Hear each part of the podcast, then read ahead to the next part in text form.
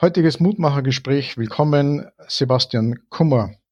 Sebastian Kummer ist bekannt durch äh, die Medien mittlerweile. Es gab eine Odyssee letztes Jahr 2020 über Monate hinweg im Mittelmeerraum. Aber davon wird uns der Sebastian mehr erzählen in den nächsten Minuten. Sebastian, bitte stell dich mal unseren Hörerinnen und Hörern vor. Ja, mein Name ist Sebastian Kummer und ich äh, leite das Institut für Transportwirtschaft und Logistik an der Wirtschaftsuniversität Wien, habe also auch be beruflich mit Verkehr und der Schifffahrt äh, zu tun und bin eben in meiner Freizeit schon seit Kind leidenschaftlicher äh, Segler, habe früher viel Regatten gesegelt und in den letzten Jahren eigentlich mich äh, äh, mit, äh, ja, eigentlich sogar dem Hochseesegeln sehr viel beschäftigt. Ich wollte eigentlich, nachdem meine Kinder aus dem Haus gegangen sind, äh, viele Segler träumen ja davon, eine Weltumsegelung machen. Und dann hatte ich mit der Wirtschaftsuniversität Wien vereinbart, äh, dass ich nur eine 50-Prozent-Stelle habe. Denn ich bin jemand, der nicht nur immer von den Dingen redet. Alle Leute reden immer über Work-Life-Balance. Ich versuche es auch zu machen und habe dann diese Zeit genutzt. Eigentlich bin äh, 2017, 18 über den Atlantik und in die Karibik gefahren und 2019 im Pazifik, dann also von der Karibik in den Pazifik. Und 2020 wollte ich also ein Schiff überführen von Les Sables d'Olon, eine wunderschöne Lagoon, 46 Katamaran, 14 Meter lang, äh, ungefähr 8 Meter breit, äh, in die Türkei, wo dieses Schiff äh, im Charter eingesetzt werden soll. Wann bist du da los in Frankreich? Ja, ich bin äh, am 16. Februar bin ich nach Frankreich gefahren und äh, äh, so ein Schiff, ich sage immer, kommt total nackt aus der Werft. Dann mussten wir das natürlich äh, noch ein bisschen ausstatten und sind dann letztendlich am äh, 21. Februar losgesegelt mit einer Crew aus zwei Freunden, die mit mir das Schiff für die erste Überführung überführt hatten. Wir hatten dann eigentlich geplant, äh, dass wir zweimal Crewwechsel machen, einmal in Malaga und einmal auf Sizilien. Und das war schon immer geplant, ich sollte dann ein Schiff, was nicht mehr in der Türkei verschartert äh, werden kann, äh, von der Türkei, von Göcek nach Kroatien zurückbringen. Das war dann mit einer weiteren Crew geplant. Also eine Menge Pläne und wie so oft im Leben kommt es anders, als man plant. Und dann hat das Ganze seinen Lauf genommen. Ja, das äh, war also dann, äh, ich hatte das Glück gewissermaßen, dass ich so ein bisschen äh, eine Dynamik in der Reise hatte und in die Krise reingeschlittert bin. Am Anfang war es noch Coronavirus sehr weit weg, dann kamen die ersten Nachrichten aus äh, Italien und eigentlich richtig dramatisch. Wir haben dann in Malaga einen sehr guten Crewwechsel, wie geplant, auch äh, äh, gemacht, sind gut bis dahin gekommen und äh, der äh, Wind stand auch ganz gut, so dass wir eigentlich Richtung Norden Norden Richtung den Balearen segeln wollten. Es kam dann so ein Sturm. Der äh, Golf von Leon ist ja häufig für seine stürmischen Winde äh, bekannt. Da wollten wir dann eben im Süden von Mallorca äh, in einer Bucht den Sturm ab äh, wettern. Und am 9.3. abends hat mich, ich hatte mich gerade hingelegt und wir hatten Kuhwechsel, äh, Schichtwechsel gemacht, also Wachwechsel gemacht. Die äh, meine Mitsegler, die waren auf der Brücke dann und ich äh, schlief. Dann hat mich der Andrea Benini, ein italienischer Segelfreund, angerufen, der wusste, dass wir unterwegs waren und auch meine Planung kannte und hat gesagt, ganz Italien ist äh, rote Zone, ihr könnt nicht mehr anlegen, ihr könnt nicht mehr einreisen. Und dann mussten wir natürlich entscheiden, was wir tun. Und äh, eigentlich so, meine erste Idee war sofort, oh, die Crew in Sicherheit bringen und ich wollte, äh, ich habe es nicht erzählt, ich bin Deutscher, äh, zwar in äh, österreichischer Beamter, aber so in preußischer äh, Pflichterfüllung habe ich gedacht, ich versuche das dann, äh, das Schiff zu segeln. Und außerdem, äh, man soll ja immer so nach seine, äh, ich habe immer als, als kleiner Junge immer von Einhandsegeln geträumt und hatte auch schon oft äh, die Schiffe ähm, Einhand gesegelt, allerdings nicht Tag und Nacht äh, und habe dann irgendwie, wusste ich sofort, äh, ich glaube jetzt, äh, das ist der Moment. Dann ist die Crew von Bord gegangen. Deine Einhandreise ging weiter Richtung Osten, nach, in, in Griechen, nach Griechenland oder in die Türkei gleich. Wie war das?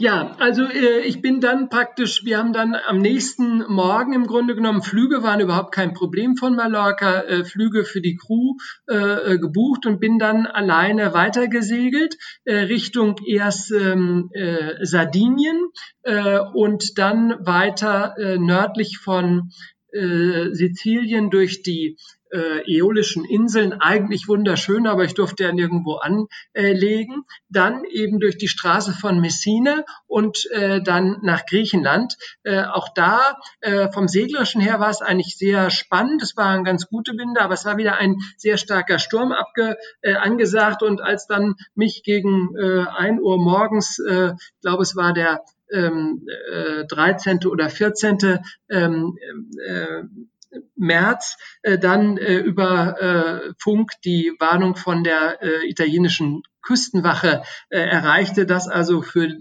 äh, Sturm angesagt ist, habe ich gesagt, oh, ich glaube, es ist besser, ich gehe in der Insel Vulcano, äh, eine wunderschöne äh, äolische Inseln oder lipardische Inseln, sagen auch einige, vor Anker und habe dann dort äh, zwei Tage und zwei Nächte äh, den Sturm abgewartet und war auch ganz froh, dass ich nach äh, der Zeit, nach drei Tagen, drei Nächten, die ich dann alleine gesegelt hatte, mal schön schlafen konnte. Das war nämlich die größte Herausforderung. Das Mittelmeer ist ja eigentlich fürs Einhandsegeln sowieso nicht so gut geeignet und schon mal gar nicht nachts. Und deswegen hatte ich die Strategie gewählt, dass ich alle 15 Minuten mir den Wecker gestellt hatte. Ich hatte das so schon von alten Einhandseglern, als man noch nicht so mit Technik sich auf die Technik verlassen gelassen hat, äh, ähm, hat. Daher kannte ich das. Und im Mittelmeer sind ja viele Segler, hat jetzt ja Boris Herrmann auch äh, erfahren müssen, nicht im Mittelmeer, beim äh, in der Biskaya, äh, ohne AIS äh, äh, unterwegs und vor allen Dingen viele Fischer. Äh, das äh, kennen viele von den äh, Zuhörern, die Seglern ja auch, ist ein bekanntes Phänomen. Und deswegen habe ich gesagt, sicher ist sicher, alle 15 Minuten stelle ich den Wecker. Aber äh, im 15 Minuten Rhythmus schläft man natürlich nicht so gut. Deswegen war ich dann da nach drei Tagen ganz froh, dass ich mal aus ausrasten konnte. Das kann man sich sehr gut vorstellen, ja. Ähm, du, wirst, du warst ja da schon äh, einige Tage alleine. Wie war das denn so für dich, Jugend- und Kindheitstraum erfüllend alleine ja, zu sein? Also erstes Mal, wenn man natürlich alleine unterwegs ist, hat man wahnsinnig viel zu tun. Ich habe auch dann Videos gemacht. Ich habe dann angefangen, Videos zu machen und habe zum Beispiel in Genaka alleine gesetzt und so. Und das dauert halt alles doppelt so lange oder auch nicht dreimal so lange, äh, wie wenn man zu zweit segelt. Äh, äh, und insofern war ich, wenn ich gesegelt habe, eigentlich sehr beschäftigt. Auch natürlich bin früh schlafen gegangen, habe dann immer, weil ich ja nur diese Viertelstundenrhythmus geschlafen habe, habe eigentlich praktisch um 8 Uhr mich immer schon das erste Mal hingelegt und meistens hat es dann so bis zum Sonnen Sonnenaufgang äh, gedauert. Das heißt also, ich hatte eigentlich viel zu tun und äh, es fing dann schon an, äh, äh dass sich Leute interessierten. Äh, äh, eigentlich ging es eher fachlich um die Covid-Krise. Also der zum Beispiel hat da ein Redakteur Hans Wu von ECO äh, vom ORF angerufen, wollte mit mir eigentlich ein Interview machen. Sag ich, ja, können wir gerne machen, aber ich bin äh, auf den Jolischen Inseln. Hat er gesagt, ja, fantastisch, äh, dann können wir das mal gleich äh, verbinden. Äh, und so fing es dann eben an, äh, dass ich mit Medienarbeit Arbeit, Freunde und so hatte ich, der Tag war eigentlich immer gut ausgefüllt. Gar keine Zeit, um richtig alleine für dich zu sein und mit dir. Ja, aber ich habe es trotzdem genossen. Also das war so, äh, äh, wie gesagt, während des Segelns äh, dann nicht, aber hinterher dann im Grunde genommen, äh, als ich mich in den Buchten verstecken mussten, äh, da habe ich dann immer ganz bewusst die ersten zwei Stunden des Tages alles ausgeschaltet, Handy ausgeschaltet äh, mhm. und äh, äh, meistens äh, in der Sonne gefrühstückt und gelesen. Das war, habe ich gedacht, das ist der Luxus. Wir müssen uns ja in der Krise auch Luxus gönnen ne? und motivieren. Auf jeden Fall. Ähm, ja, und du hast schon erzählt jetzt in den Buchten verstecken, das hat ja dann durchaus an Dramatik gewonnen, die Situation mit der Zeit. Ja, also ich bin dann praktisch äh, durch äh, äh, an Italien vorbeigesegelt äh, und äh, auch in Griechenland im Grunde genommen, da habe ich dann versucht, immer nachts zu ankern, weil das einfach natürlich viel sicherer ist, äh, nur tagsüber zu segeln. Tagsüber einern zu segeln ist sowieso kein Problem.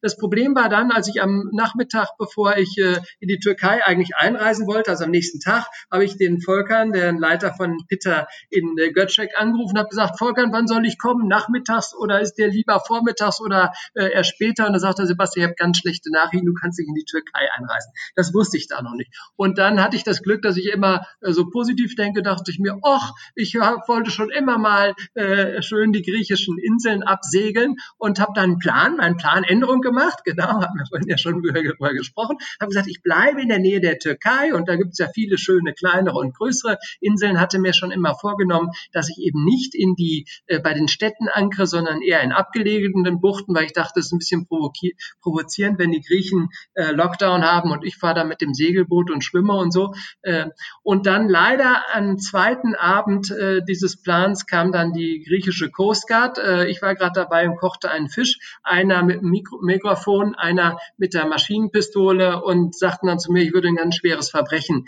äh, vergehen. Ich dachte, ja, das weiß ich gar nicht. Ich habe ja ein Sailing Permit, das kann man online alles machen. Ähm, und dann sagten sie, nein, ich hatte eine türkische Flagge. Das war eigentlich der Hauptgrund. Mein Schiff oh. hatte eine türkische Flagge und damit dürfte ich also auf keinen Fall in der in Griechenland bleiben und ich müsste also Griechenland verlassen. Habe ich denen gesagt, ja, aber in äh, die Türkei kann ich auch nicht einreisen. Haben sie gesagt, ja, das wüssten sie, aber das sei ja mein Problem und nicht ihr Problem. Und dann haben sie mich auch begleitet mit ihrem Schnellboot praktisch, bis ich, bis sie gesehen haben, nicht ganz bis zur äh, Grenze. Äh, die wissen ja auch alle nicht so genau, wo die ist da. Und dann war natürlich guter Rat teuer und ich habe dann äh, mit, wie gesagt, mit der Basis gesprochen und wir haben gesagt, weil das Schiff eine türkische Flagge hat, ist es das Beste. Ich versuche mich möglichst unauffällig in türkischen Buchten zu verstecken. Ich habe alle Elektronik ausgeschaltet. Das war natürlich dann auch nochmal eine Herausforderung, weil über die Funkgeräte, äh, über die äh, Kennung natürlich man geortet werden kann. Und äh, ja, und dann die ersten Tage war noch so ein bisschen äh, leichte Unsicherheit und je länger das gedauert hat, desto besser habe ich dann den Rhythmus gefunden. Äh, natürlich haben die äh, Charterbasis alles versucht, dreimal versucht, äh, auf den offiziellen Wegen und inoffiziellen Wegen eine äh, Lösung, eine, also eine Einreise in die Türkei äh, zu ermöglichen. Aber äh, das war dann relativ lange nicht erfolgreich. Äh, und äh, ja, und dann haben wir irgendwann mal, ursprünglich sollte der erste äh, Einreisesperre in der Türkei nur bis zum 17.04. Äh, dauern. Und als dann am, am 16.04. Tag vorher beschlossen wurde, wir verlängern das bis Ende Mai, Mai, also praktisch weitere sechs Wochen. Da habe ich gesagt, naja, äh, ist zwar schön hier, ich hatte mich mittlerweile gut eingelebt, habe immer jeden Tag Sport gemacht, habe an zwei Buchprojekten gearbeitet. Einmal an der Einführung in die Transportwirtschaft, also ein Lehrbuch für unsere Studenten. Und einmal hatte ich schon die Idee, ein Buch über diese Reise zu schreiben äh, äh und habe an dem Manuskript auch gearbeitet.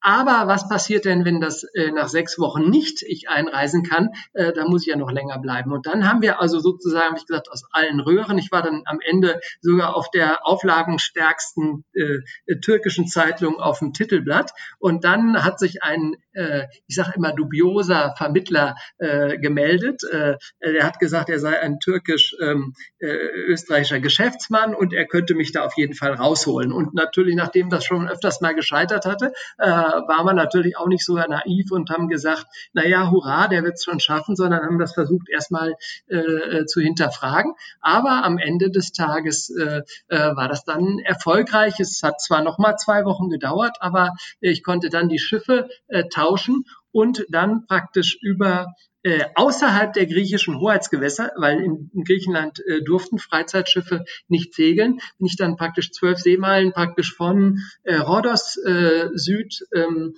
äh, ja, östlich von Rhodos, äh, südlich von Kreta äh, gesegelt und dann praktisch durch den, ähm, äh, durch den äh, Ionischen das Meer und durch die Adria dann hoch nach äh, Kroatien. Und äh, die Segler, die da öfters unterwegs sind, das war ja schon Mai dann wissen, der Meltemi, der ist gerade zwischen äh, Rhodos und äh, äh, Kreta mhm. sehr, sehr stark. Und äh, ich habe leider da auch, oder was heißt leider, ja, ich musste dann, weil ich hatte ja auch keine, keine Möglichkeiten im Grunde genommen, weil ich mich dann auch nicht getraut habe, in irgendwelchen Buchten in, in Griechenland zu ankern, er musste dann äh, eigentlich zwei bis drei relativ starke Stürme ähm, äh, ja, bewältigen. Der erste davon war besonders unangenehm, weil der Wind äh, sehr äh, halbwindig kam, also sozusagen aus fast aus äh, 90 Grad zu meinem Kurs, zu meinem gewünschten Kurs und äh, die Wellen auch von der Seite. Und äh, am Ende dieses äh,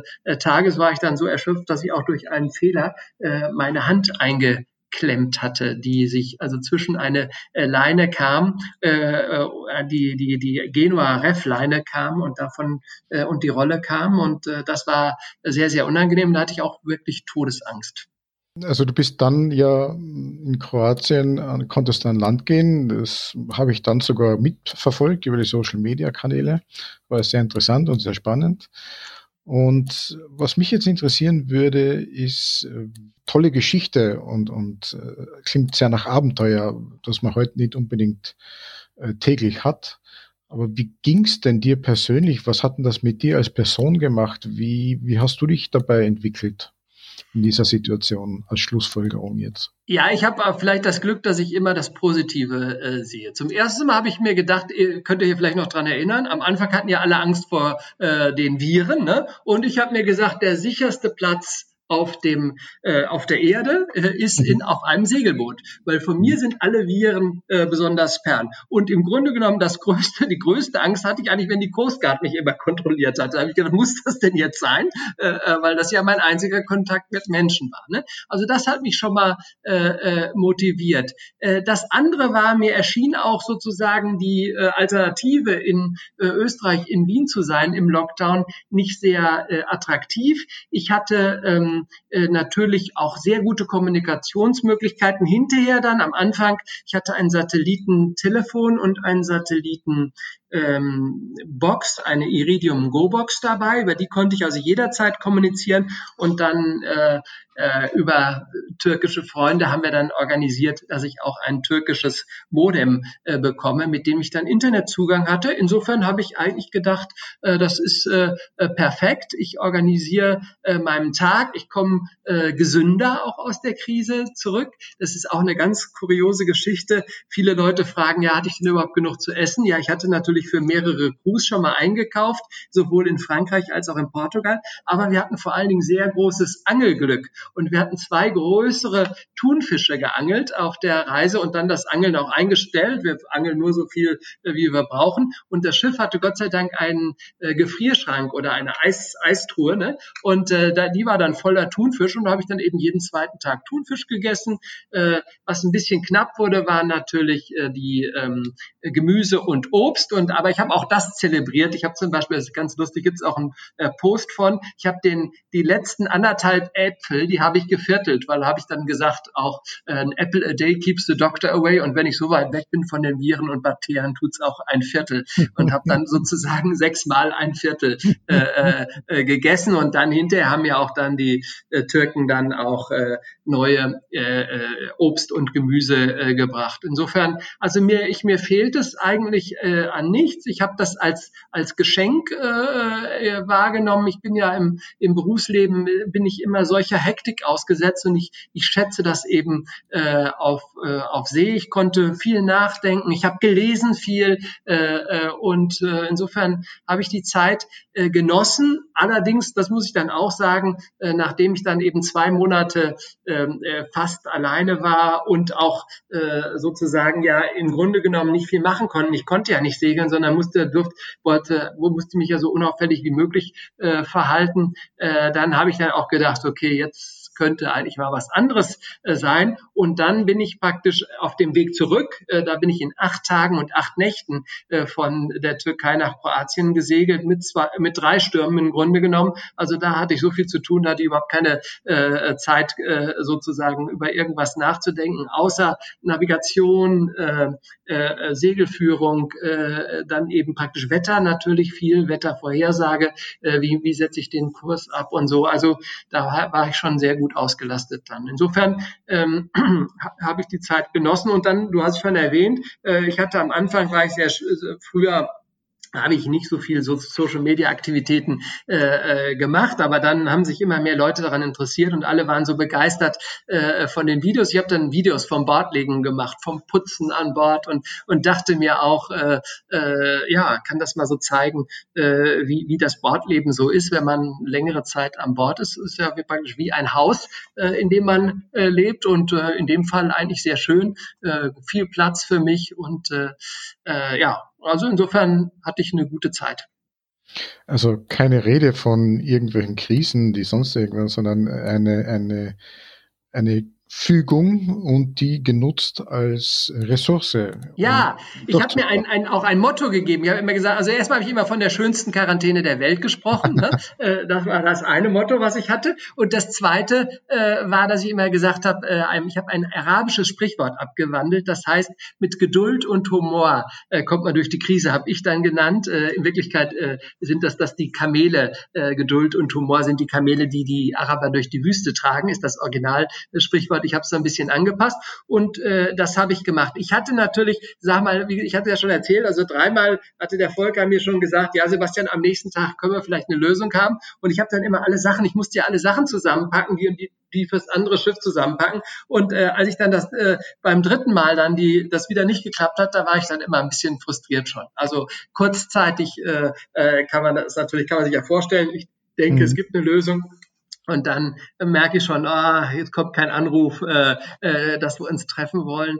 Äh, insofern, aber, aber dann habe ich immer sofort äh, versucht, äh, äh, das Positive äh, zu sehen. Und ich hatte natürlich das Glück, dass ich hatte zum Beispiel ein, ein Kanu an Bord und da bin ich immer äh, Kanu gefahren. Ich, es war schon warm genug in der Türkei, das war auch ganz toll.